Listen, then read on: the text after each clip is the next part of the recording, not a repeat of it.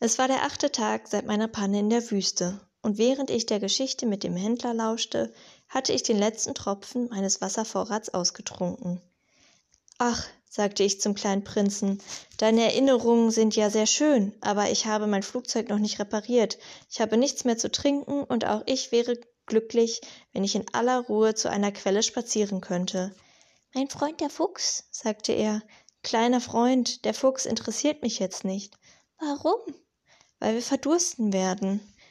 Der kleine Prinz verstand meine Schlussfolgerung nicht. Er antwortete Es ist gut, wenn man einen Freund hatte, auch wenn man sterben muss.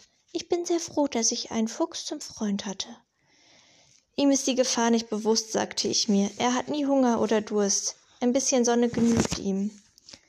Doch er sah mich an und antwortete auf meine Gedanken Ich habe auch Durst. Lass uns einen Brunnen suchen.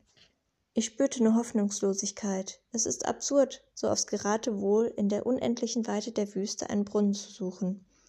Dennoch machten wir uns auf den Weg. Nachdem wir stundenlang durch die Stille gewandert waren, wurde es Nacht und die Sterne begannen zu leuchten. Ich nahm sie wie im Traum wahr, da ich vor Durst schon ein wenig Fieber hatte.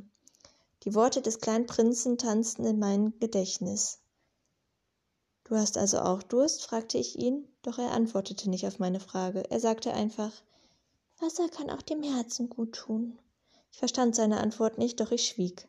Ich wusste schon, dass es zwecklos wäre, weiter nachzufragen. Er war müde, er setzte sich hin, ich setzte mich neben ihn, und nach einer Pause sprach er weiter. Die Sterne sind schön, wegen meiner Blume, die man nicht sieht.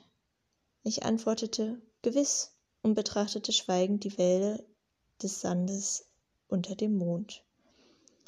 Die Wüste ist schön, fügte er hinzu, und er hatte recht. Ich habe die Wüste immer geliebt. Man setzt sich auf eine Sanddüne, man sieht nichts, man hört nichts, und dennoch strahlt etwas in der Stille.